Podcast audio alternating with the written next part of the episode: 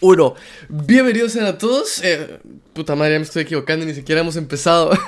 no, bienvenidos, bienvenidos a todos a, un episodio más de, este su podcast, que espero que sea el favorito. Y ajá, hoy estamos en un episodio especial porque es el episodio número 30. Así que Hoy tenemos invitado especial siguiendo esa línea de invitados diferentes, refrescantes para este podcast. Así que em, vamos a darle la bienvenida a Javier estuche, como te haces llamar en redes sociales, por favor, introdúcete a este hermoso, podcast y, y, ajá.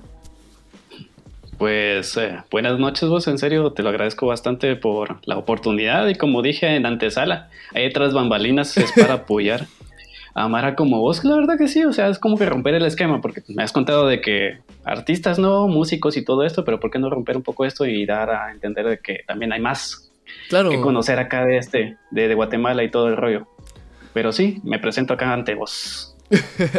sí, mira, yo, yo, creo que es importante lo que estábamos hablando. No queríamos hablar mucho porque si no se perdía un poquito de la magia de todo esto, pero estábamos hablando de que pues es importante no apoyar a la Mara. Yo creo que eso, el apoyo, eh, podemos hablarlo más adelante. Porque obviamente, como ustedes saben, no es, el apoyo, no es el mismo apoyo en la música que en otros ámbitos de la vida como, como lo sos vos, pero yo no quiero decirlo, quiero que vos me digas qué es a lo que te dedicas, eh, qué es lo que haces, eh, contame un poquito más de eso, para que la gente sepa, ¿no? Va, de este, pues soy diseñador gráfico e ilustrador de por profesión o no sé, o cosas del destino, porque ya sabes que a uno le ponen, no sé, como que la vida dice, no vas a ser ilustrador, vas a ser médico, vas a ser, no sé. Pero siempre creo que parte del hecho de, de la vocación, si tienes la madera, si tienes eso, eso de que tus padres dicen, no, qué chingados, o sea, el cuate sí sabe dibujar, eh, metámoslo a escuela de artes, aunque a mí, la verdad, en lo personal, no, nunca, nunca me metí a una escuela de arte. Para y siempre me pregunta, ¿vos dónde estudiaste? ¿En alguna escuela de arte de aquí de Guate? Y yo, mm, para nada. Todo se fue dando poco a poco. Pero, este, sí, aparte de esto, me gradué de la Universidad de San Carlos de Guatemala. Ahí sí, eh, pues, mis respetos, mis respetos. Mis respetos. sí, mis respetos. sí, salir, de, cuesta salir de esa pinche universidad, pero es muy buena. O sea, yo creo que toda universidad es buena. O sea, yo no le, pongo en un pedestal a la San Carlos, pero yo creo que toda universidad tiene sus cositas, buenas y malas. Eh, um, pero últimamente me he estado dedicando de freelance. O sea, yo nunca, bueno, sí tuve la primera experiencia en una pequeña agencia ahí, Mickey Mouse, en, de diseño gráfico en, ahí en la Avenida La Reforma. Ok. Y trabajé ahí dos años y la verdad ya aprendí muchas cosas. Yo creo que ahí formé lo que soy yo ahora actualmente y mi carácter como profesional. O sea, pasé cotizaciones para hablar con los clientes y todo ese rollo. Eh, ya de ahí, este, pues independiente. Eh, creo que llevo ya casi, creo que voy a cumplir los siete años de estar independiente trabajando con buenas marcas, trabajando con buenas marcas y, y, a todos, la verdad, aprovechando en todo momento, incluso con Mara de Uber, a veces que me subo los carros y también me preguntan eso, ¿y a qué te dedicas y qué haces? y ya cuando llegamos a cierto punto, yo les digo, pues, eh, ¿por qué tengo yo la experiencia? ¿Por qué tengo yo la calidad de lo que yo hago? Y es que simple y sencillamente hay que darle pasión, entrega, amor a todo eso, ¿no? Porque si no, no te va a llegar nada. Claro. Eh, aumentar a tu, experiencia en el portafolio, eh, en la manera en cómo te presentas también, porque también la imagen, ¿no? No solo lo físico, o sea, la ropa, no, eso, eso es lo de menos. O sea, si vos sos cabrón, sos cabrón y ya. Y a la mara, a la mara no le importa cómo te veas, o sea, si sos cabrón. No, sos cabrón y ya está, pues. No, sí, sí, la fachada no hace al artista o a lo que sea. Eso creo que aplica para todos, para todos. Pero sí, e, ese soy yo ahorita como introducción. Wow. Estuche, para empezar también, mi apellido. Sí, sí, Todos preguntan, ¿por qué chingados estuche, güey? Pues este, yo sufrí de bullying así como todos de pequeño, ¿no? Sí, yo también, ya, sí. Tristemente. Sí, sí, sí. Pero, pero no crees que. Yo supe. ¿No crees que es algo, no crees que es algo Ah, no, no, sé, no sé si decir la palabra porque no quiero que nadie, sabes, como que piense que estoy atacando, pero no crees que es necesario hasta cierto punto recibir cierto tipo de como de ah, de bullying, o sea, mm. eh, me refiero a que yo sé que sin, esa etapa, sin esa etapa de mi vida yo no sería la persona que soy ahorita, ¿sabes? O sea, yo no hubiera pasado por esas cosas. O sea, siento que tal vez, o sea, obviamente crean un trauma en ti, ¿no? Pero pero siento que genera mucho carácter en una persona no sé si denominar esto, pero eh, bueno, para empezar creo que es un tema muy complejo porque eso es que un tema tira a otro, a otro, a otro, otro, pero por lo general no digo que está bien ni está mal. O sea, yo creo que todo parte del hogar de la familia y cómo te van criando, pero la verdad, cuando yo recibí cierto tipo de bullying, eh, yo sí no me dejaba. Es más, es, si no puedes con ellos, úneteles. ¿Y cómo lo hacía yo para que los bravucones, ¿no? De, de escuelas y todo eso, te siguieran chingando? Más bien te cagabas de la risa de los chistes que te lo tiraban a vos así con cizaña, con ese veneno, ¿va? Sí, sí, sí. Yo me cagaba de la risa y ya cuando poco a poco se dan cuenta de que a mí no me afectaba, yo, ah, Te dejaban de no molestar. Ya, me dejaban de chingar y yo así como, va, está bien. Y es... eh, Yo también es- hacía es- eso. Yo también hacía eso. Otros pues, otros pues se esconden, otros empiezan a llorar o pues ya sabes. Cada ¿no? quien tiene su Llaman método, ¿no? Ajá, sí, todos tienen su método, pero yo creo que sí supe aprovechar muy bien ese, ese, ese espacio en el cual me tiraban hate. Wow. Así, hate, ah. Ni, era, ni era nada todavía, pero este sí. O sea, lo que pasa es que también uno es buena persona y yo la verdad eh, Sí. no me dejo tampoco. Este, siempre digo que me gusta ser humilde en ese aspecto y compartir lo que yo tengo para con los demás, tenga o no tenga, ¿no? Claro. Pero va, no yéndonos y saliéndonos tanto del vocal y me decían mucho estuche. Mi apellido, o sea, ¿cuál es tu apellido? Yantuche. Y cada vez que me, bueno, eh, creo que en el listado de colegio siempre te, te marcaban. Yo era el último, sí, obviamente. sí, por porque, la, por la Y. Por la Y. sí, Ajá, sí, por sí. la Y. Yo era el, el 46, el 50, no sé, patojal de la chingada. Y siempre decían, Yantuche. Yo, ¿qué? Yantuche, ese, ese cerote. Y yo, bueno, cuando eras patito, eras nuevo, eras como Ajá, cuando. Ajá. patito, ¿va? Ajá, ajá. Y así como, ¿qué puta es el apellido, va?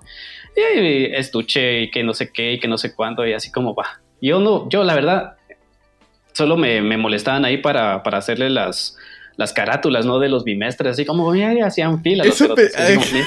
Ajá. Y no cobrabas por hacerlas, no cobrabas. O sí No, cobrabas. no, no, no. Oh. No, no. En ese entonces yo no, ni pensaba cobrar. Y así como basta, Ah. bueno, pero sí me, me cansaba y decía, "Ay, cerotes, como chingan. Este. Pero bueno, ahí está, nítido. Y, y así salió a la fecha. Después dije, ¿cómo me pongo yo como diseñador? Ya siendo profesional, después de pasar todo ese ciclo de escuela, bachillerato y universidad, Este, estando de independiente, digo, ¿cómo chingados me pongo? No me iba a poner así Javier Design o cosas así que todo le ponen ¿Qué pensás de eso? diseño. ¿Qué pensás de Bien eso? Es muy trillado. Es, es como sea, muy cliché, es si como sos muy, muy, muy flat, Ajá. como muy plano todo, ¿no? Como que ya es muy protocolario Demasiado. y realmente nadie sale, ¿sabes? Diciendo como, ah, mi nombre es tal, sino que más es como el trabajo y así, sino que yo siento que hoy en día es muy importante eso del nombre, ¿sabes? O sea, lo comento con artistas de todos los ámbitos y personas que ni siquiera se dedican al arte, o sea, yo, yo creo que un nickname, un apodo es mucho más importante Ujú. hoy en día que muchas otras cosas que uno pensaría que son más relevantes, ¿no? Es que es tu marca. Ajá. Ponete a pensar que va a ser tu marca y va a ser algo que va a tener relevancia y que solo con el hecho de escucharlo, este, así, ah, yo conozco a ese cerote. Entonces es como, va, estuche, estuche. Es un elemento que tiene lapicitos y mierditas así. Soy diseñador gráfico, tirémosle de una. Y es más, lo voy a patentar, güey, porque siento que alguien me lo va a quitar, pero yo creo que tengo yo más mérito y no es por Sí. llevármelas. No, no, no, pero, sí, pero sí, sí, sí. Es por, es por mi apellido. La chingadera va siempre por mi apellido. Yantuche, estuche. Entonces, eso es como. Esa- conexión. Aparte que mi nombre es Eduardo. Entonces. Eduardo más. Lo final, Edu, estuche. Ok, Estuche. Todo tiene sentido. Entonces dije, no mames, nítido, que quede, que se quede.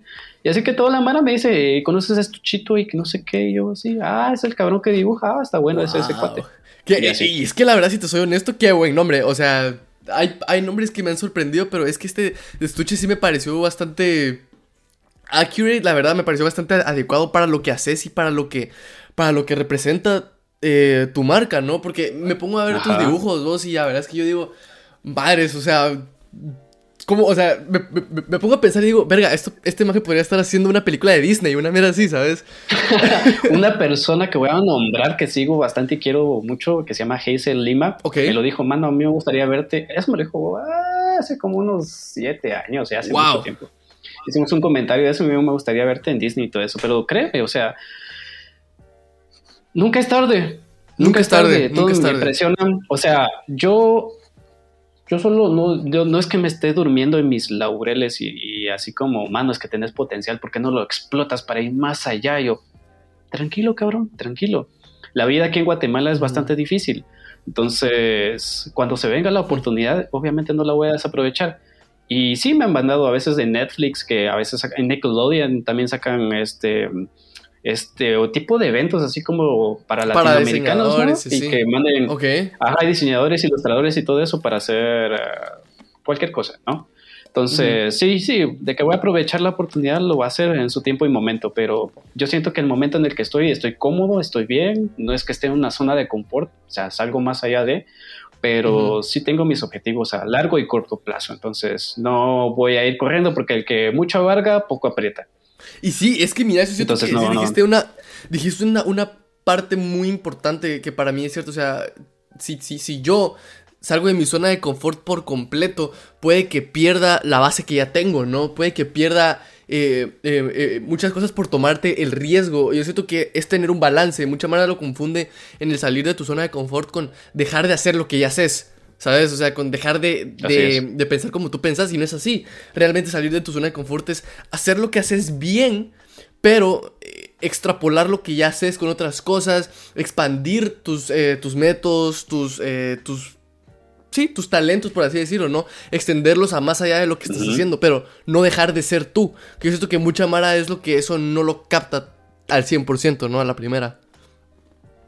No, y ponte a pensar también, o sea, si yo no, si yo tuviera esa mentalidad de no salir de mi zona de confort, yo creo que no hubiera logrado lo que he logrado últimamente, ¿no? Entonces, eh, yo creo que estaría, no sé, buscando puestos así súper... Y es más, también no vendo mi trabajo de la manera más barata posible, o sea, yo sé la calidad de lo que son mis diseños e ilustraciones, pero últimamente me he estado dedicando más a la ilustración, que es lo que más cae. Entonces, pero lo que más pagan, increíble, porque decía, de, ilustrador no vas a vivir. Momento, cabrón. Y sí se puede. Pues mira, sí, sí, sí, se puede, sí se puede, sí se puede. Paga muy bien, la verdad.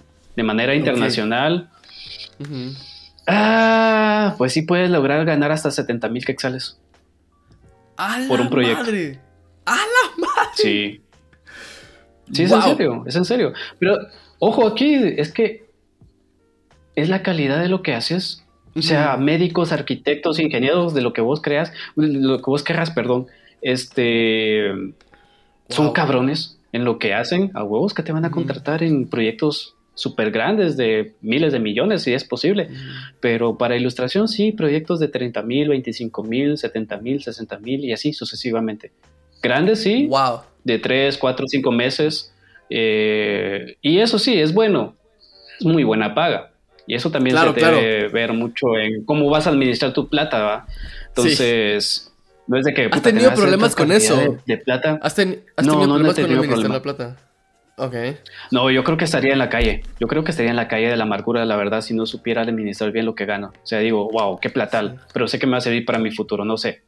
Una casa, un carrito, no sé, cositas así pero la vida tampoco siempre va a ser color de rosa, siempre se te va a presentar algún problema, entonces a desembolsar cierta lana y, ya. Pero la verdad sí me siento cómodo, me siento cómodo. Sí, mira, eso... Pero sí puedes ganar bastante.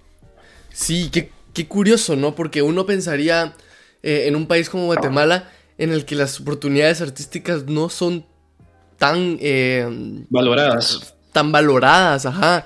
O sea, tú me estás comentando oportunidades en las que ganaste bien, pero internacionalmente, ¿no? ¿Tú crees que eso en Guatemala obviamente falta, ¿no? Falta avanzar mucho en eso comparado con otros países, ¿no? O sea, yo siento que es un tema que podemos desglosar ahorita. Eh, hablar de eso, ¿no? De, lo atrasado que está el país en cuanto a temas eh, de pagarle a los artistas y que por eso muchas veces los talentos se van a otros lugares, ¿no? Porque simplemente aquí no me están dando la vida que yo quiero y que yo puedo tener, ¿no? En todo, en todo. Sí, Guatemala no sabe aprovechar bien el potencial que tiene su gente, ¿no? Este, y aquí creo que puedo tocar dos cosas, que también es, eh, si hablamos de manera de, esto de gobierno, ¿no? Y que es bastante triado hoy en la sociedad, haces corrupción y todo eso. Sí, en eso está cierto, eso en eso estás en lo cierto, o sea, que se le pagaran a los artistas como debe de ser, wow, se había valorado. Incluso teníamos artistas de talla mundial haciendo exposiciones en el extranjero y eso trae más, más beneficio para todos inspiración para muchos que están abajo y están iniciando. Lo mismo pasa, ese es punto uno. Punto dos, este, en el gremio de diseñadores. Es algo que puedo exponer y he dicho de que creo que en las agencias que las han tomado así como maquilas, ¿no? Este, digo, creo que los dueños o los colaboradores, ¿cómo se le puede decir esto? Um, acuchuchan en el buen chapín o malacostumbran. Malacostumbran. A los clientes, es decir, todo para ayer, todo para hoy, todo para mañana. Y las mierdas mm. no salen bien así. Y sí, te pagan un sueldo de miseria cuando te puedan pagar. O sea, yo creo que cualquier licenciado, no solo hablando de ilustradores y diseñadores, yo creo que cualquier licenciado puede ganar sumas muy grandes de dinero. Eh, dependiendo de su experiencia y todo eso, y dar esos méritos. Pero se aprecia bastante en el extranjero y me di cuenta, aprovechando que, trabajé para una empresa canadiense, se ve mucho la diferencia en cómo te tratan. En cómo, es que eso es, eso es, lo, esa es la clave. cómo te apoyan. Ajá, esa, es la, esa es la clave, el capital humano y ver cómo te trata la gente con la que trabajas. O sea, tener un ambiente de trabajo estable, saludable, es muchas veces más importante que lo que puedas ganar, porque yo puedo estar ganando un dinero. Pero si no soy feliz en mi trabajo, si no soy feliz en el ambiente que estoy, que, o sea, en el ambiente en el que me estoy desarrollando, mi trabajo no va a salir bien, ¿sabes? Entonces, por lo tanto, no va a quedar como tú quisieras y vas a ir perdiendo esa, eso por lo que empezaste, ¿no? Que yo creo que es, eh, es muy importante seguir teniendo, ¿no? Esa, esa esencia con la que empezaste, que yo creo que mucha Mara la va perdiendo conforme va viendo dinero, va viendo oportunidades o se va apartando de lo que le gusta hacer, ¿verdad? Y se como que se industrializa más. Sí, es que sí, mira. Pero, pero la verdad que este tema es bastante profundo, es bastante profundo, pero aclaro, o sea, sí, sí, es yo no digo que las agencias yo digo que, no digo de que las agencias no sean una maquila, puede que sea, puede que no sea, puede que tengan una buena reputación, mala reputación, como traten a sus empleados, o sea, a los demás diseñadores, ¿no? Pero sí he escuchado que hay gente también dentro de, las agencias que ganan muy bien, pero eso te digo, o no, eh, ¿cómo se llama? ¿Cómo se le dice este dicho? El de, del honor, o sea, honor a quien honor merece, entonces, este, eso es genial, pero bueno. Ok, cuéntame, cuéntame, quería saber quería saber un poquito más de, tu pasado, o sea, desde, desde, qué viene este, esta, este talento de dibujar, estas ganas de hacerlo, ¿no? Porque se nota que le metes pasión, se nota que le metes horas y tiempo y llevas muchos años haciendo esto. Contame cómo empezó el pequeño estuchito en este mundo, el, el pequeño eh, estuche en esto de, hacer de hacer, ajá, de hacer, de hacer esto, pues, de ilustrar, eh, diseñar todo este tipo de cosas, desde, desde dónde viene, cuál es la raíz de todo esto de pequeño, güey. Eh, desde los pañalitos. Ah, yo creo que empecé, pero fíjate que lo curioso de todo eso es que no empecé dibujando como a los 5 o 6 años que muchos suponen. Cuando me, siempre me preguntan y profundizan, ¿y cómo empezaste? ¿Estuviste en alguna eh, escuela o colegio de, artes o algo así? No, sí, sí, para nada. Pero empecé moldeando en plasticina. Y eso creo que lo descubrí en kinder. Te iba a preguntar de eso porque siempre hago mi pequeña investigación y quería decirte un poquito más adelante que, ¿qué onda con eso de la plasticina? O sea, lo dejaste de hacer, ¿no? Obviamente, pero, o sea, lo dejaste de hacer o lo seguís haciendo, pero ya no lo haces como que principal, o sea, no sé, siento que como que lo que enseñas en redes sociales como que ya no lo haces tanto. No, no, no lo practico tanto, no lo practico tanto.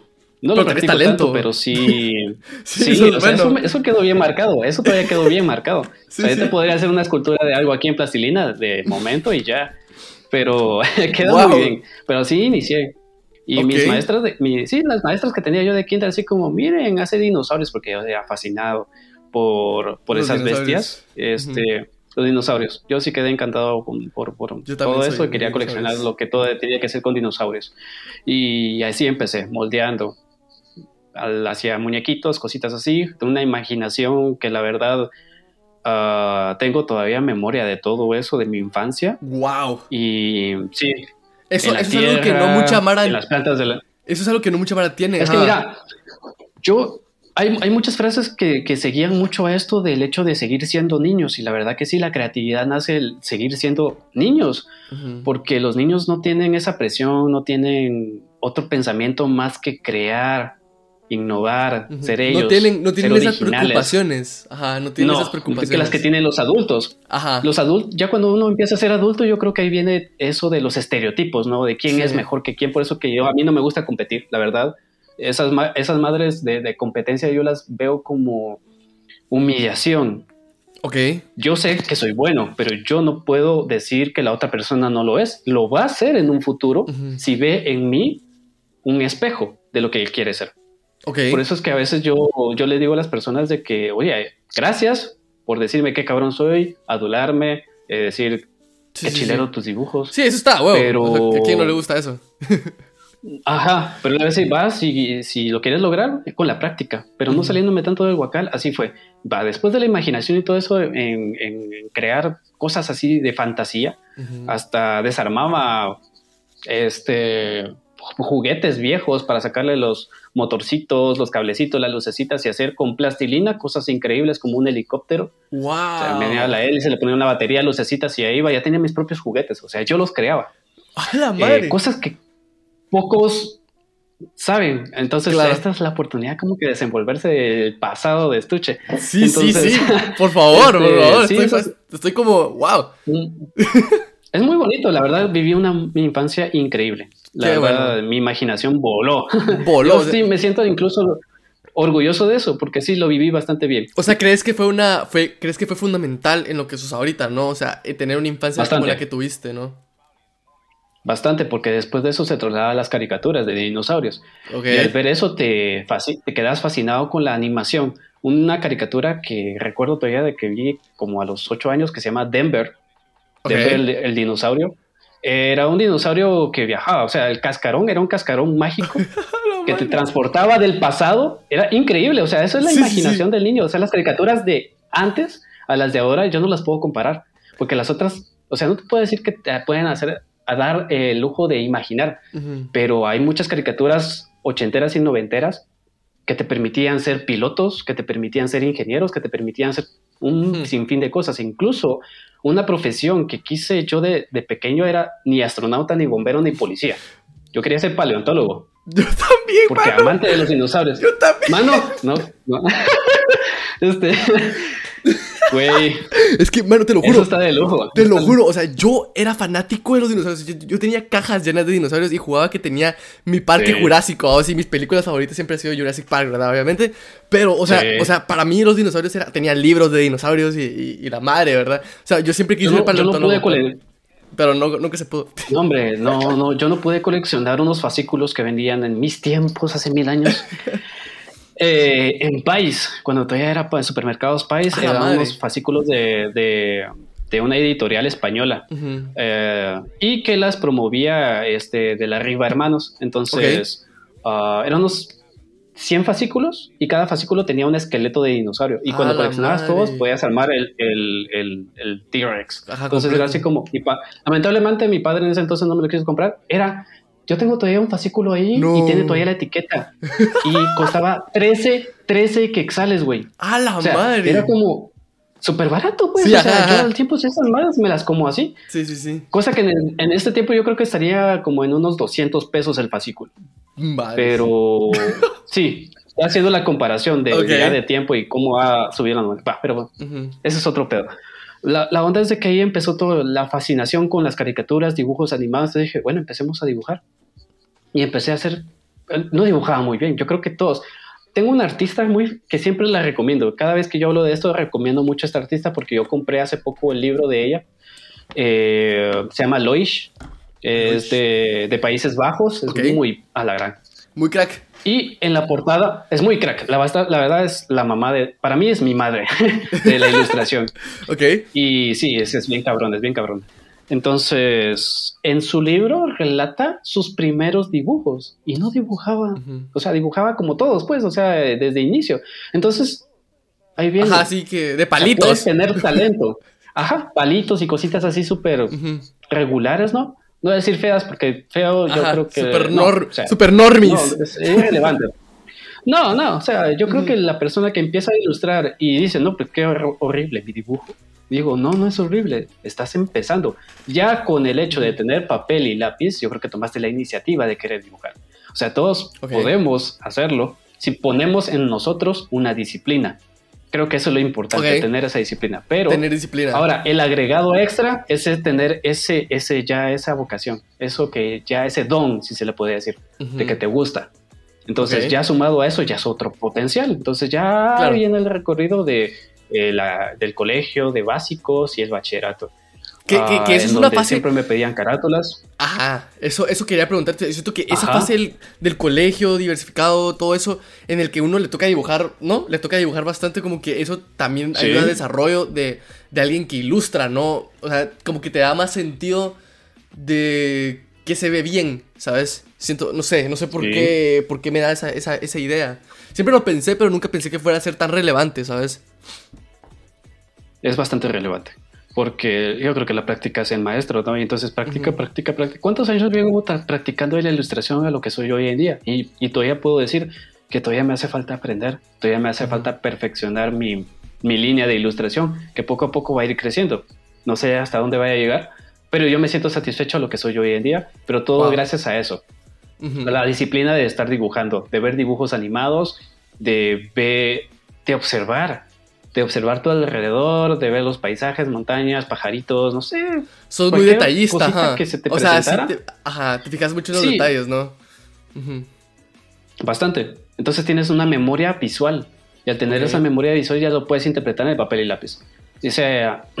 y tips que vas a, tomando así como verte al espejo, ver tus manos. Si no sabes dibujar manos, solo la ves, la memorizas y ya te queda. Entonces, incluso ya después evolucionas a ver tu mano no tal cual la ves, sino con figuras geométricas. O sea, puedes hacer un cuadrado, este, rectángulos que van a ser los dedos y ya tienes tu mano. Entonces ya después de eso lo empiezas a estilizar. ¿Me entiendes? Entonces creas una estructura base para ya tener una, una ilustración ya concreta. ¿Me entiendes? Entonces ahí se va empezando también a evolucionar en, en, tu mente, no solo en tu mano. O sea, ya tener la agilidad. O sea, puedes hacer círculos, muchos círculos y, y te quedan geniales. Pero si tenés esa, esa retentiva visual, esa memoria visual, entonces ya se te va quedando poco a poco y ya no es necesario ver una retícula o ver un, una imagen o una referencia, sino ya sabes, ah, la mano es así. Y así son con todas las cosas, con todos los elementos. Eh, que así es como me he formado, la verdad. Qué, interesante, ¿no? Qué interesante. No, no, se requiere de magia, ni de ciencia, ni de nada. La verdad que el que tiene la, madera, la verdad, madera para esto, pues le sale, ajá, pues le sale, ajá. Es que es así sencillo, muchachos. O sea, si uno es bueno para algo, rápido se da cuenta, muchachos. O sea, rápido uno se da cuenta de lo que, para lo que es bueno, ya sea algo que no sea tan apoyado o que tus papás tal vez no les guste tanto como un futuro. Pero, pero, ok, ok, bonita, bonita historia, la verdad me, me, fascinó el hecho de todo lo que has pasado, o sea, ese, ese, esa observación que evolucionó, no, porque desde pequeño venís viendo todo de todos lados, volteas a ver para todos lados, detalles, aquí y allá, y conforme vas creciendo, vas viendo más cosas, ¿no? Te vas fijando en cosas eh, diferentes en cuanto a lo que tú quieres lograr. Pero contame, eh, quería hablar un poquito de, de el equipo, que... ¿Cómo, haces tus dibujos? ¿Qué, qué, qué tan caro puede llegar a ser? ¿Qué tanto lo necesita la gente que quiere empezar? Eh, eh, ¿qué, le recomiendas a la gente? ¿no? Quiero, quiero ahondar en ese tema porque siento que mucha Mara no sabe tanto del equipo que usa un ilustrador, qué tanto se necesita. Eh, ¿Podrías hablarnos de eso un poquito más? yo creo que empezaría todo con la creatividad. Si tú ya tienes ese ímpetu de, que, o sea, esa, eso que te nace de querer ser ilustrador, porque tienes esa vocación, porque tienes ese objetivo fijo, que nadie te lo va a cambiar. O sea, tus padres o tus amigos o cualquier persona te dicen, no, hombre, es que abogado, es que no, yo no quiero dibujar. Ah, yo creo que partiendo de eso, evalúate. O sea, te puedes hacer como un examen de, orientación vocacional, por decirlo así. Sí, Evalúate en qué eres bueno y en eso vas a invertir. Va. Entonces, en el hecho de que a mí me gusta dibujar, eh, yo creo que empecé como todos, papel y lápiz. ya después de papel y lápiz, pues compré mi escáner, ¿no? Con ahora que ya se da eso de, no comprar escáner, impresora y todo, no, ya todo viene en uno. ya todo, ya todo es digital, ¿no? Bastante. Déjalo, de hecho, de digital. O sea, la tecnología ha avanzado mucho para que eso sea un poco más práctico. Entonces, ya marcas como Wacom, Cintiq, eh, Epson, este, y todo, todo lo que o sea, hay herramientas, ahora si hablamos de herramientas ya escolares como Stedler, Faber-Castell y todas las que conocemos, pues ya hasta también te ofrecen eh, manualitos o kits de ilustración para aprender paso a paso y cosas así, entonces te ayuda bastante. Pero no, yo nunca tuve eso. O sea, es bastante caro, sí es caro, pero si tú te vas a dedicar a eso, le vas a invertir y vas a volver a tener ese dinero de vuelta. Eh, ya después me compré mi tablet normal, una Cintiq pequeña, una Cintiq, una, no, es una Intuos ya estoy confundiendo la okay. y la Cinti, que es de pantalla. Eh, solo con esta marca. Hay otras marcas también, pero esta es a la que yo pues empecé a conocer Y de software, pues software pirata, porque no había de otra, no habían varas para no de otra. Y, comprando y, Y es como en la fotografía. Es como en la fotografía, que por ejemplo en la fotografía Sony, Canon, Nikon, ponete. En la ilustración también, como para hacer ese tipo de cosas. Como para elegir el tipo de, como de tableta o mesa en la que vas a hacer. O el equipo, ajá. Mira. Ah, el equipo, hay como preferencias. O sea, sí que es como. El equipo no No, pero el equipo no a ser el, ilustrador. O sea, todas son muy buenas marcas. Todas te van a ofrecer calidad, eh, otras opciones. Los ítems son muy buenos. Ok. Eh, pues, hay un marca sin fin si tú puedes este, investigar. Hay un montón. Hay un montón ahí en internet que tú puedes comprar y la tablet es tablet. La cosa es que funcione. La cosa es que no te sientas timado, así como, ah, esta madre no funciona, la chingada. este, no, todas las marcas son muy buenas, todas las marcas son muy buenas. Pero la que es más comercial pues es, es Wacom. Entonces empecé a comprarme mi, mi, No tenía computadora, obviamente me puse a trabajar después en la universidad, eso es otro dato. O sea, la universidad no es que la termines al 100, los 5 años fijos, no. Siempre va a haber algo que te va a costar. Y si no tienes los insumos, entonces, bueno, a trabajar, ¿no? Eh, trabajas y vuelves a la universidad a terminar la carrera. Eh, es cuestión de cada quien, la verdad. Eh, si la verdad tú tienes una mentalidad de que te va a gustar la plata, pues te gusta la plata. Yo no soy quien para juzgar, pero si te gusta la plata está bien. Pero no estás viendo más allá de cerrar tu círculo, ¿no? Entonces yo quise cerrar el círculo de la universidad. Entonces compré mis cosas, mi laptop, mi tablet y ahí empecé a practicar. Y ya tenía el escáner. Entonces eh, dibujaba, hacía mis bocetos a papel y lápiz, va, normal, lo escaneabas, limpiabas la imagen en Photoshop y a dibujar, a redibujar y todo eso. Desde cero, o sea, el proceso es básico. Incluso si no tenías escáner era el teléfono, no tomabas fotografía, lo pasabas a la computadora, en la computadora solo cambiaba los tonos y contrastes de la imagen para que se viera claro y solo se distinguiera bastante bien la línea de ilustración. Nítido. Y ya después de ahí, ya di el salto de lo que yo quería, una Wacom Cintiq. Entonces, bueno, ¿Cómo adquirir eso? Dibujar. ¿Y cómo? Teniendo calidad. Entonces evolucionas, te metes a, ver tutoriales en YouTube, por no ir tan lejos, ahora que existe esto de doméstica y creana, que ya te dan packs de, no sé, ilustración con maestros que son muy profesionales, no lo voy a, no lo voy a negar, pero a mí se me dio así, de simple, sencillo, nada, no hay tips de más allá de. Qué cool. Entonces, va. me, me propuse ahorrar esa plata me propuse ahorrar esa plata y ya cuando vi una oferta en Amazon de la Wacom, así súper sencilla, porque hay otras que son bastante caras, digo, ¿para qué voy a querer algo tan caro? Va, si tienes plata, dale. Dale, a Pero si no la tienes, compra lo necesario. La cosa es que te funcione. Compré mi, mi tablet Cinti, que es la que tengo hoy en día, ya creo que va a cumplir ya tres años de haberla adquirido. Entonces eso ya es la evolución de pasar de una tablet física, de estar viendo pantalla, porque para mí ya era cansado de estar, porque hay cosas que necesitas hacerla directamente con la mano. Entonces mm, ya si te ofrecen una tableta digital con pantalla la que... para dibujar sobre de ella, nítido. O sea, ya tienes, ya no, y es más, ya dejé el escáner. Evolucioné a utilizar y hacer las cosas. Eso es ahorras papel también. si lo hablamos de manera así, de términos ecológicos, ya, ya dejas de estar gastando papel. Sí, sí, sí. Y también automatizas tus procesos, ¿no? Automatizas tu, tu, tu, flujo de trabajo, por así decirlo, ¿no? Porque imagino que ese tipo de herramientas a uno le ayuda mucho. ajá, ajá. Eso es algo mucho que se los voy a dejar muy claro. O sea, realmente eh, eh, inviertan en automatizar sus procesos. Yo siento que eso es muy importante a la hora de, de por ejemplo, si estás emprendiendo o algo así. O sea, yo, yo entiendo que hay gente que quiere hacer las cosas muy artesanalmente pero, por, por, poner una palabra, pero es muy importante aprender a automatizar porque si no siento que te vas a perder de oportunidades, que si tenés un buen ritmo de flujo de trabajo, puedes llegar más rápido al objetivo que tú querés, ¿no? De la manera a la que tú querés, con tu calidad y todo eso. ¿No crees que eso es un punto importante? O sea, quería preguntarte por, por eso, porque quería conectar eso con lo de las marcas. Contame cuál ha sido la mejor, la, la marca que tú has dicho, a la madre estoy colaborando con esta marca, así que vos, o sea, no sé, o sea, que te hayan dicho y que lo hayas hecho y que lo estuvieras haciendo y vos habías dicho como de que, ah, estoy colaborando con esta marca, hasta ahorita me cayó el 5, ¿sabes? O, y por el otro lado, mm, contame alguna mala experiencia que te haya pasado, tal vez con un cliente, no sé. Me gustaría saber, la verdad. Me da curiosidad. Ah, son, Siento que, ya, son, ya son muchas. Ajá. Sí, sí, no, dale, dale, dale. Dale, dale, dale. ahorita creo que abarcaste bastante. Bueno, vamos a empezar ahorita por... Yo no voy a, negar que lo tradicional y lo artesanal es lindo. porque todavía sigo dibujando papel y lápiz. Eso yo no lo voy a dejar, porque así son como tus orígenes, ¿no? No vas a dejar tus orígenes a un lado.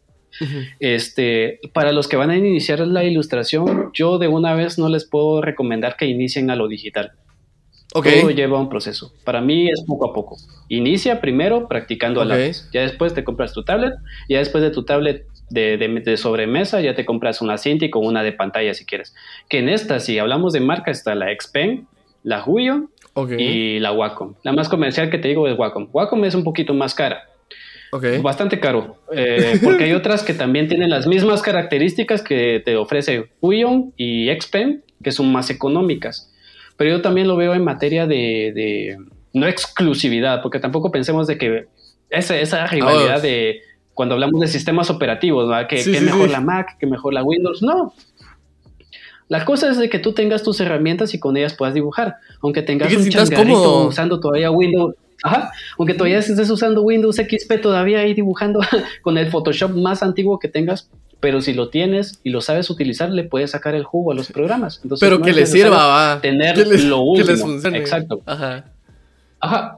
Y, lo hablo también, eh, bueno, tampoco digo de que tengas cosas muy primitivas, también tienes que tener cosas que te ayuden a agilizar tu trabajo. Entonces yo digo, mira, Balance. tengas de inicio a la mano, exacto, balance. Y ya después tiras tu compu vieja, que bueno, gracias, me ayudó bastante, estuvo muy bien, tu tablet viejita y todo, y lo quieres renovar porque ya llegó la tablet más rápida o no sé qué. la cosa es que eso ya te permite a vos querer, pero ya cuando tú podés. Si vos, como te digo, si la vos tenés ya la plata, si vos tenés la posibilidad, tenés quienes te patrocinen, quienes puedan, este, o sea, si tus papás todavía te están pagando las chivas, va, dale, nítido. Pero a mí que me costó, entonces yo voy a empezar desde cero. Yo no voy a aspirar alto porque después, ¿para qué voy a tener esas cosas? Porque al final creo que te vas a parar también frustrando. Puedes tener la mejor tablet, la mejor computadora y todo eso, pero si no tenés la práctica, entonces vas a agarrar esa y yo, ah, la verdad, yo creo que pagué bastante por algo que en el cual a lo mejor yo no voy a ser bueno. Y lo paras revendiendo. Y eso creo que aplica para todo en la vida, ¿no? O sea, realmente. Todo. O sea, la gente quiere correr antes de caminar. Creo que podríamos dejarlo de esa manera simple, ¿no? Para, para simplificar. puedes precipitar, ajá. Ajá, o sea, puedes, puedes empezar, o sea, querés correr, pero no puedes, ¿sabes? O sea, querés correr, pero no puedes y querés correr sin saber caminar. O querés, querés construir oraciones y no sabes hablar. Ese tipo de cosas, ¿no? Yo creo que, que ese Así es, Esa es como que la síntesis de, de, esta parte, pero, pero, pero sí, yo, yo creo que mucha Mara ahorita se dio cuenta de que realmente pues un balance es necesario, pues tampoco estar en la antigüedad, pero tampoco estar tan avanzado porque te vas a frustrar como tú dices. No te sientas, no, algo que puedo decir ahorita es que la gente no debería sentirse presionada. Porque el vecino, porque fulano ya tiene las chivas y así como, a la grandiosa madre, yo ya debería estar ahorita picándole. No, hombre, lleva tu proceso, llévalo despacio. Empieza desde cero y ya después cuando te des cuenta, en un abrir y cerrar de ojos, ya tienes todas tus cosas. ¿Y cómo lo lograste? pues teniendo un buen chance, sí, buscando buenos clientes. Y ahí es donde yo hablo ahorita de la pregunta también que hiciste. Las buenas y malas experiencias con los clientes, eso siempre lo vas a tener. Siempre vas a tener malos clientes, buenos clientes y así sucesivamente. Y lo bueno de todo esto es de que te va dando más carácter y más personalidad. Y vas a aprender de esos errores, así como a la gran madre, la cagué, yo creo que lo di muy barato, hiciste mal una cotización. Pasa. O sucede. Fuiste eh, impuntual o no te, no, no te supiste dar a entender con el cliente. O sea, son muchos factores. Eh, y no voy a negar, sí he tenido mis malas experiencias con unos clientes en proyectos que se han caído eh, y no por culpa mía, sino a veces también hay otros factores como detrás de la gente que está de esos proyectos, que no tienen que ver nada que ver contigo, o sea, te quedas así como, va, está bien. Y yo creo que tampoco te tienes que frustrar. Algo que eh, hay un meme, la verdad, que, que me representó mucho, que era algo así como los pescaditos de Bob Esponja, ¿no? Ah, que um, creo que hay, un cuate, eh, uno de los pescaditos matando la, la, el piso y te quedas así como, ah, la gran, este, me fue mal con un cliente, Dios mío, no. Y está el otro así como que ya el experto ya está solo. Sí. Todo serio, probando su juguito, así como. Todo puteado por la vida. esas cosas me pelan. Pero es la experiencia, vos. Entonces, este, ya, en síntesis, ya sabes darle un mejor trato ya sabes que a quiénes hacerles el chance y a quiénes no. Eh, hmm. algo que, también le podía agregar a todo esto es que mucha gente, eh, eh, lo, vuelvo a decir otra vez, el que mucha vaca poco aprieta. Y si quieres tener clientes a morir, para mí es válido el cliente que te paga a tiempo, que no te regatea, que es leal y considerado con tu trabajo, que lo sabe valorar, a tener la retaíla de personas atrás de ti de no, regateame, no, es que no tengo ahorita, te lo pago en quincena. Eso es cansado. Ah. No, esas madres no. Eso es cansado, eso no sirve. Por eso te digo, desecha, esos clientes no sirven, pero es que son clientes, no. No, en serio. no te sirve de nada tener un montón, un montón de clientes. Para mí, con dos o tres que me paguen muy bien, soy feliz. Porque sé que... Valoran el trabajo. No, nos entendemos.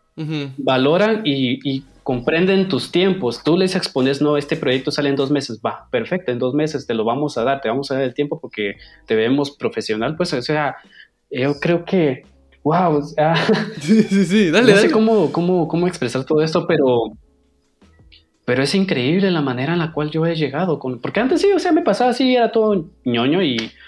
Eh, llegaba un cliente y la verdad no lo quería perder y por tal de no perder a ese cliente yo rebajaba los precios. Hmm.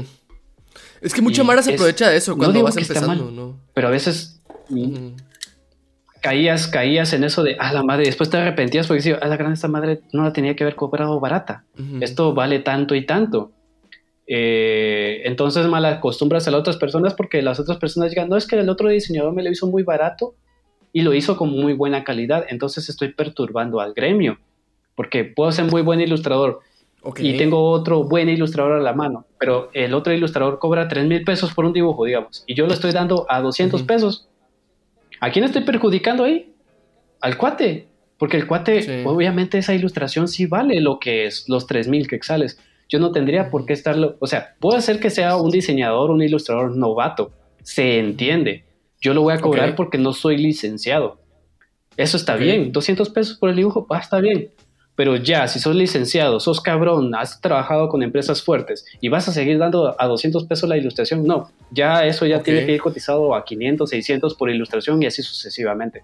Entonces es la manera en la que tú te vas mediando y estás consciente de que vas a traer el beneficio a ti y al gremio y a los demás que vienen atrás de vos. Y cada vez que vos ves una cátedra de cuánto cobrar, valora lo que haces. Si yo hago un dibujito Mickey Mouse, eh, más o menos, va, dalo a 150 porque no está al top. O sea, ojo al dato. Yo con esto no estoy menospreciando ni diciendo de que eso es un trabajo chambón y mediocre. No, está empezando. Entonces, si hace un Mickey Mouse que está bien, está regular, le falta perfeccionarlo, pero está empezando el cuate. Entonces el cuate sí lo puede, tiene todo el derecho de no darlo a 3000, porque digo, no, ahí sí no, porque el otro cuate lo hace mejor. Ajá, se entiende bastante. Entonces hay que tener esa balanza. 150 está bien, 100 pesitos, 75, 50 por la ilustración está bien porque estás empezando. Pero ya si sos alto, ya creo que estoy reiterando mucho en esto, entonces ya sabes cuánto cobrar. Eh, pero sí, eso es lo que te puedo decir. Eh, y eso creo que te va formando, te va formando bastante en las caídas, subidas, bajadas, desmadres y todo. Eh, ¿Cuál, es tu, ¿cuál es tu empresa soñada? o sea, ¿Cuál es tu empresa que vos dejes a la madre? Yo quiero trabajar con ellos. O sea, ellos para mí eh, quiero. Así que tú has soñado con ellos. Muy buena pregunta. Muy buena pregunta. Fíjate que yo me he enamorado mucho de mi esencia, que yo no tengo una empresa a la cual yo he soñado querer trabajar. Increíble. Ok. Porque muchos okay. no, yo quiero trabajar para Disney, yo quiero trabajar para, no sé, DreamWorks, o no sé, en algún estudio de animación top. Digo, no, yo quiero estar ahí, yo quiero ser. Fíjate que no. Para, buena pregunta. Pues, ahorita mm, caí cuenta de que no. Ok. Porque es que muchas veces. Mm. Muchas veces la Mara se enfrasca en crear el o, o, como copiar el estilo de, los lugares a los que quiere ir. Me voy a entender. O sea, o sea no generan su, propio, su propio estilo, sino que intentan hacer un fit, o sea, intentan creer que encajan dentro de cierto lugar como para que de alguna manera esté un poco más cerca de llegar a esa oportunidad. Me doy a entender, o sea, realmente no como que no se centran en lo que ellos hacen, sino que se centran en lo que otros hacen y intentan llegar a ese estilo y no, que, no crean su propio estilo. ¿Sabes? Exacto.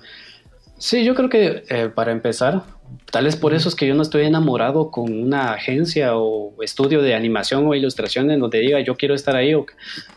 Si hoy por hoy me dan la oportunidad y me llaman, va, nítido, está bien, perfecto. Fijo, fijo. Eh, pero es porque yo ya he marcado mi esencia. Yo estoy enamorado de Stuche, estoy enamorado de lo que hago, de lo que soy yo ahorita. Entonces, um, creo que no, no hay más preámbulo para eso. ¿Y quién, ¿Y quién quita que en algún momento eh, Estuche sea grande, ¿sabes? O sea, Estuche sea mundialmente reconocido, sea una casa para ilustradores o lo que, todo lo que vos creas, o sea... y lo he estado pensando, lo he estado pensando. Créeme que en el momento tal vez como una especie de retiro en un tiempo dado, este, reunirme con otros ilustradores cracks aquí de Guatemala y hacer una una gremial de ilustradores, una agencia solo dedicada a la ilustración y animación. eso sería, es algo que no sé, eso es algo que no existe aquí en Guatemala, porque hay ilustradores independientes muy buenos. Imagínate hacer eso y tener como que un colegio o un colegiado para alguien en específico, digo, bueno, ya está un respaldo de ilustradores de Guatemala. Es así como, wow. Y esos ilustradores yéndolos mandando a España, Estados Unidos, México y cualquier país, donde viene de estudio o estuche o no sé, si puede ser mío o una collab o de, porque tampoco yo me voy a ofender así como... La cosa es crear la comunidad, ¿no? Esa, rivalidad de, no, es que quiero que se llame así, no, es que quiero que se llame así, no, que se llame algo integrado por todos, como una hermandad, claro está. Y ahí pues apoyar a las personas que están surgiendo, ¿no? Este, hacer una casa de, también ahí sí tal vez... Eh, un estudio donde ya nosotros como profesionales le podamos enseñar a las generaciones que vienen. Ese ya sería un legado, ese ya sería un patrimonio de mi parte. Educar. Para todos. Hace poco creo que me lo dijo un cuate que fue yo en Fortnite, se llama Freddy. Y él me dice, ah, no, no, sí, me lo dijo él y me dijo otros cuates, me dijeron, mano, si vos te morís, se va el legado. La verdad que sí. O sea, si yo llegara a morir, todos los conocimientos que yo he adquirido se van. Ya no los voy a poder compartir con nadie. Entonces, sería muy bueno ya empezar a platicar de eso con otras personas y crear ese estímulo para los demás, eh, que sería muy bueno, la verdad. Yo, la verdad, me iría en paz sabiendo de que dejé mi semillita en este país como guatemalteco y hacer que ese proyecto se dé a futuro. Estaba pensando en cosas así como de tatuajes o te pone mi estudio de tatuajes y todo eso, pero digo, estudios de tatuajes hay, tatuadores hay, hay muchos. pero una agencia de diseños, de, de diseñadores no, una agencia de ilustradores Incluso en España hay una, señora de doméstica que da cátedra y ella es precursora y es em, la fundadora de un estudio de ilustración en España. Entonces digo, wow, yo quiero llegar a ser como... Entonces ahí sí yo te puedo decir y responder lo siguiente. Yo quiero ser como ella. No estudiar ni ser maquila de un estudio de animación. Yo quiero ser una persona que genere empleo, no ser parte de los empleados. Es ahí la gran diferencia. Por eso es de que yo no he estado contemplando ir a un estudio, Disney y todas las que yo mencioné. ¿Quieres, crear tu Disney? ¿Quieres hacer tu Disney? ¿Quieres hacer tu DreamWorks? Eso está muy excelente. Yo, eso es tener visión. Exacto. Está bien. Eso está bien. Eso es tener visión, la verdad. Sí, eso es tener Entonces, ya cuando yo me siento así de, no, ya estoy cabrón en esto, a enseñarle. Reunir a la gente y platicar y que se dé. Pero no queda solo en palabras. La verdad es que sí yo lo quiero hacer. Yo sí quiero hacer eso. ojalá, ojalá que lo logres. Porque sí me gusta compartir algo que sí. Que sí, eso, que sí te gusta, Sí me ha gustado siempre cuando la gente me pregunta es no quedarme con nada. Te apasiona. Es que a mí sí no me gusta quedarme con nada. O sea, el conocimiento. Es que aparte. Eh, y eso sí se los voy a decir la verdad. No sé si van a sonar muy culero. Pero hay muchos, muchos que se creen bastante. Y por ser muy tops, no les enseñan a nadie. Porque mucha gente le pregunta y hace preguntas de cómo empezaste, qué herramientas usa, cómo aprendiste, qué tips me puedes dar. Cero a la izquierda, ni te responden ni nada y los cuates se quedan ahí esperando algo. Entonces, y lo he visto y he visto Mara así como, ala, no seas culero, o sea, va, si no me quieres enseñar, solito voy a aprender. Y si a mí me costó aprender, ¿por qué no enseñar? Porque incluso hasta aprendes más y haces retroalimentación de cosas que tal vez ya hayas olvidado en un tiempo. Y ah, sí es cierto. Entonces te quedas así como vuelves a investigar, le enseñas a tu pupilo, vuelves a aprender y ganas más conocimiento, ¿me entiendes? Wow, sí, sí, sí. O sea, yo, creo que... Yo creo que eso, todo eso es ganancia. Todo eso es ganancia. Compartir, de compartir, es ganancia. Es ganancia, es ganancia. Pero qué, qué, qué, hermosa plática, se nos pasó rapidísimo el tiempo, la verdad, mucha. Se nos pasó, ya casi bastante, estamos llegando. Bastante, pero muy bueno. Llegando una hora, eh, yo creo que va a ser tiempo de pasar a las preguntas de la gente.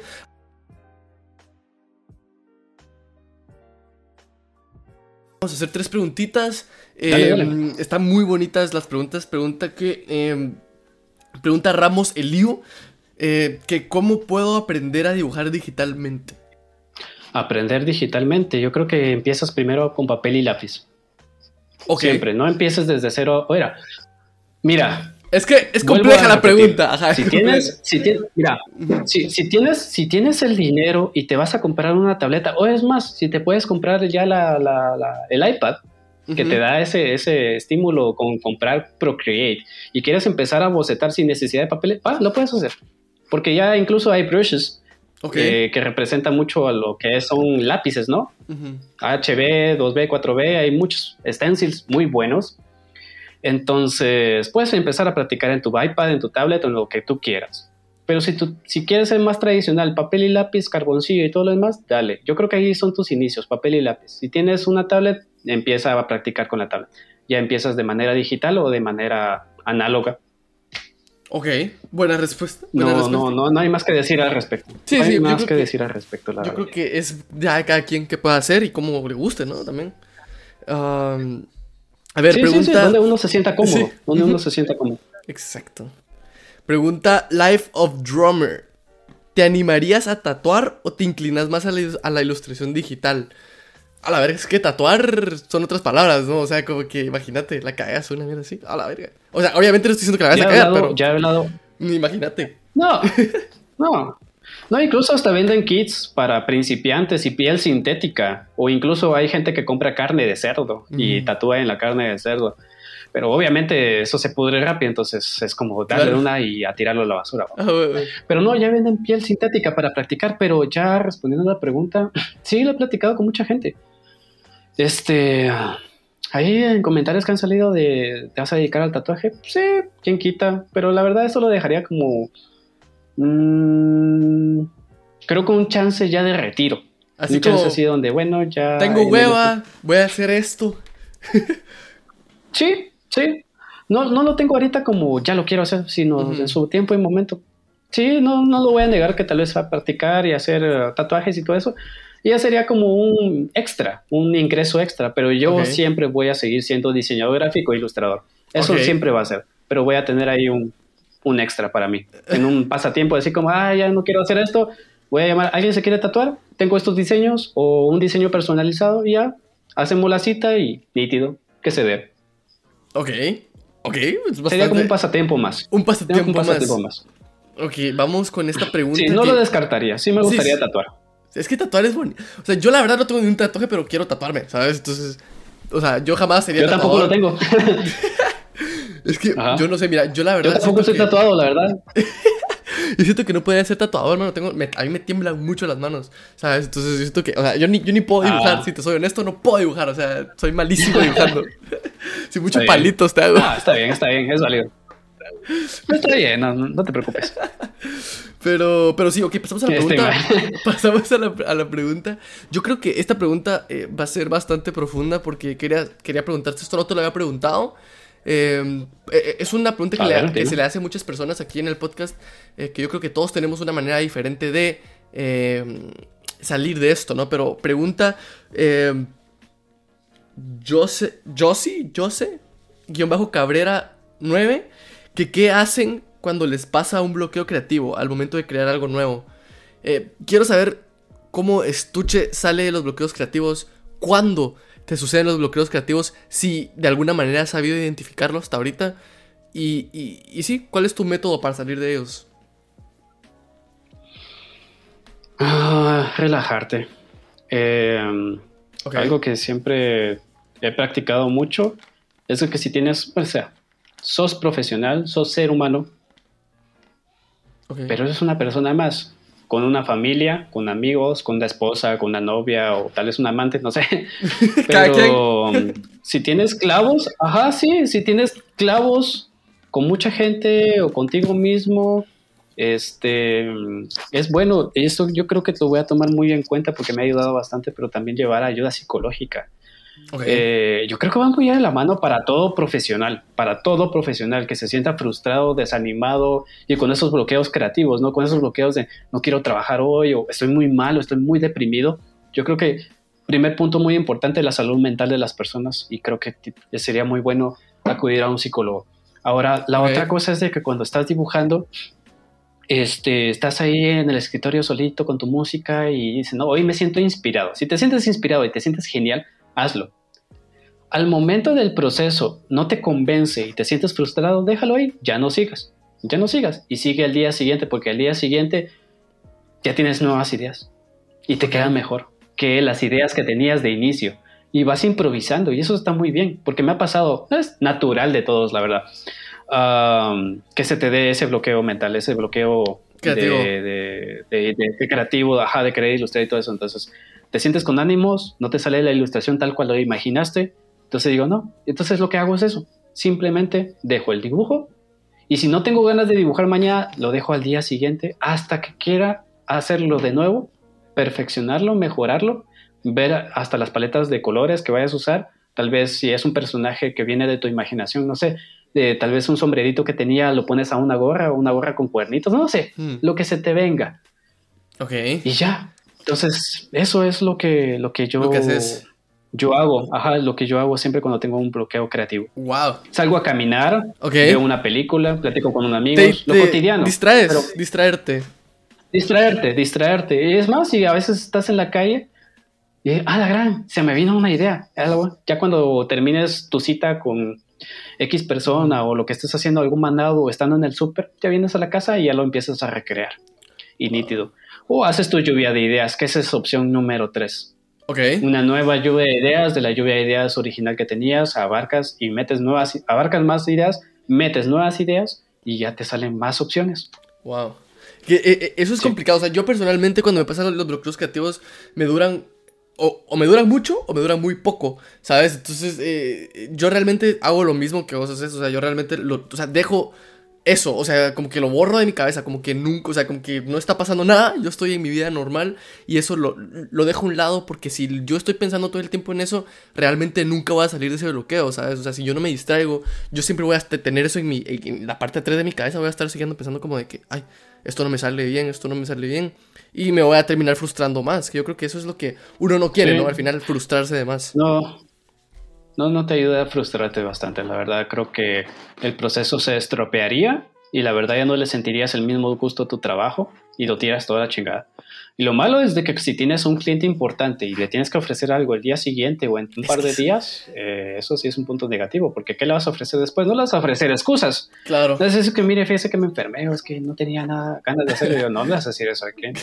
Eso es falta de profesionalismo, pero algo que sí tienes que tomar en cuenta, entonces tener ese criterio esa responsabilidad y no yendo tan lejos, tal vez no dejando el diseño al día siguiente. Es más, déjalo ahí te vas a echar una siesta, un cafecito, una cervecita, no sé, lo que vos quieras. un par de horas se te viene, te refrescas.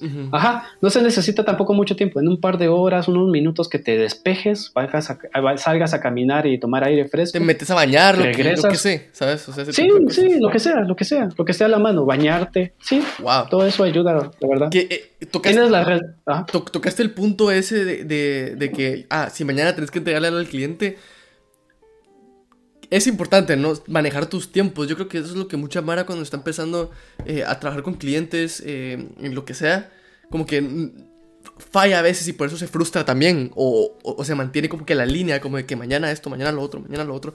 Y no realmente no, manejan su tiempo bien, ¿no? No, tú sé consciente y sé franco con el cliente. No te la lleves de que porque ya lo sabes, digas, no, para mañana se lo tengo.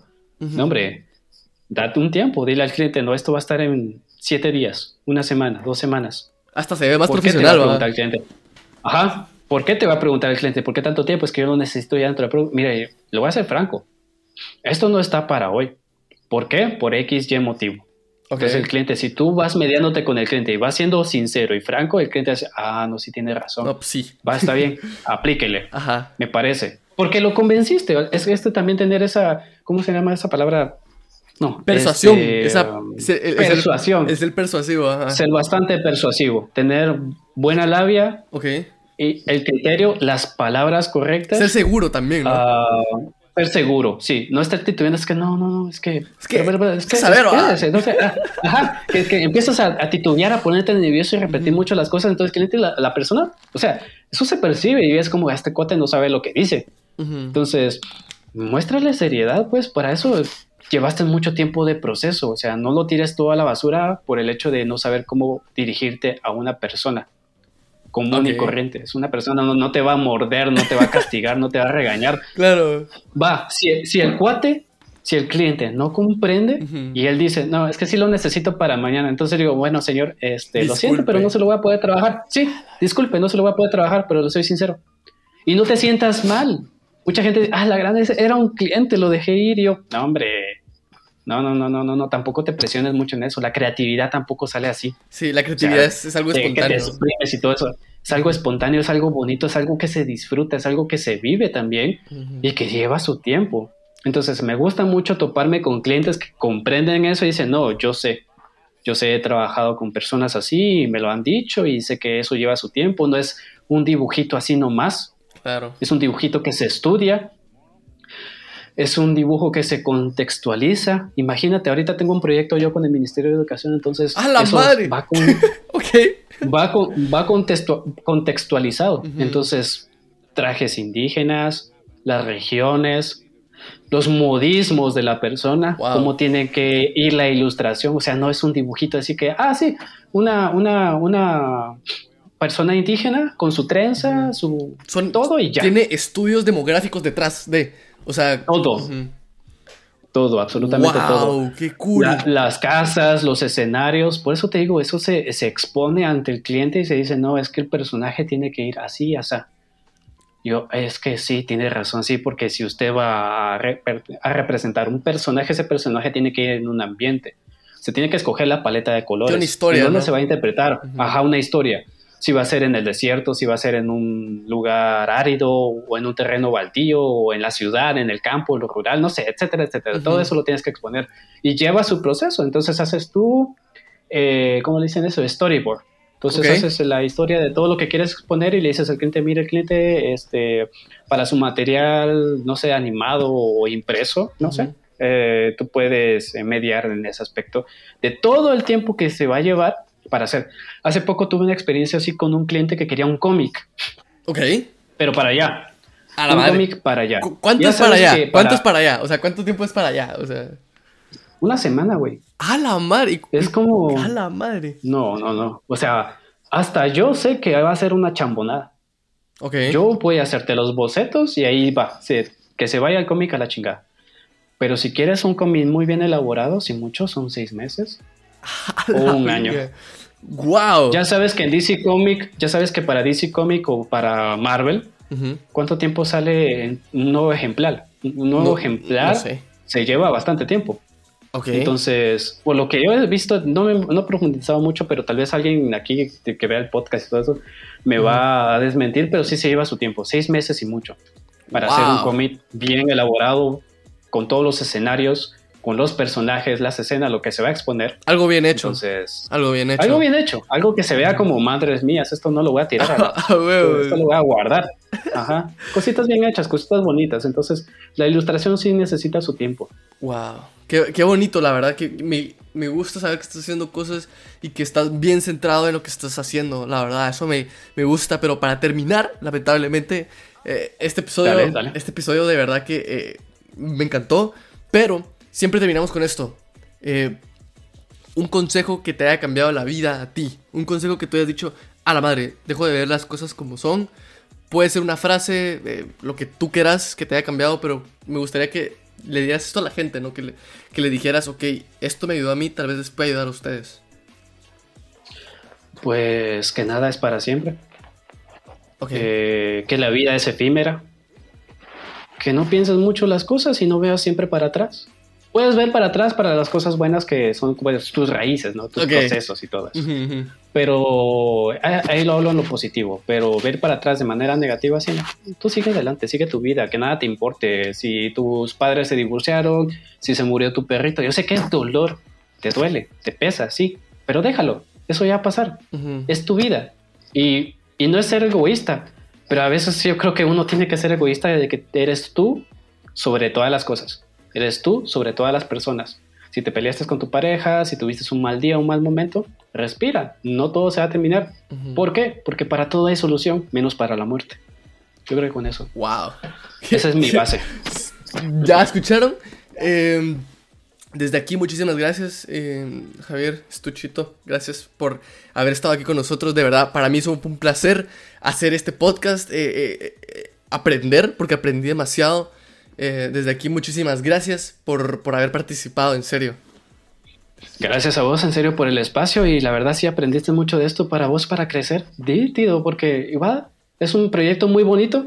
La verdad no veo gente que le entregue huevos a una pasión porque eso es lo malo, que ves, ah, es que ya otros ya lo están haciendo. Pero a, ¿quién quita que vos lo hagas mejor? Sí, exacto. ¿Quién quita que vos seas innovador en algo que tal vez ya es nuevo, pero lo puedes volver a, darle vueltas y lo puedes reinventar. No, va a ser exclusivo. Lo puedes reinventar.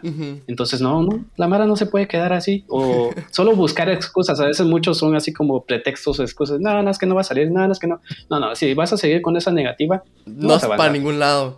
Y, No vas para ningún lado y estás perdiendo tu tiempo. Pues, exacto. el tiempo es valioso. Exacto. El tiempo es lo único que no regresa. Ah, desde aquí, muchísimas gracias a todos por haber eh, llegado hasta este punto. Em, recuerden ir a seguir a Stuche en sus, eh, en sus redes. Vayan a ver eh, el link que tiene en su perfil de Instagram. Tiene un portafolio muy bonito. vayan a verlo. Ah, sí, ahí tengo mi portafolio que cada vez lo voy renovando. sí, sí, sí. ahí están sus redes sociales. Por favor, síganlo. Ya saben, eh, regresamos la próxima semana con otro eh, episodio y ya saben, los clips y reels de la semana van a estar eh, en la página de Instagram del podcast. Así que desde aquí muchísimas gracias y nos vemos la próxima semana. Nítido, me parece. Éxitos a todos. Bye bye. Bye bye. noche. Ahí se alimentan, ahí comen bien. y terminamos. Y se toman su. Órale. Órale. Y terminamos de grabar en 3, 2 y 1.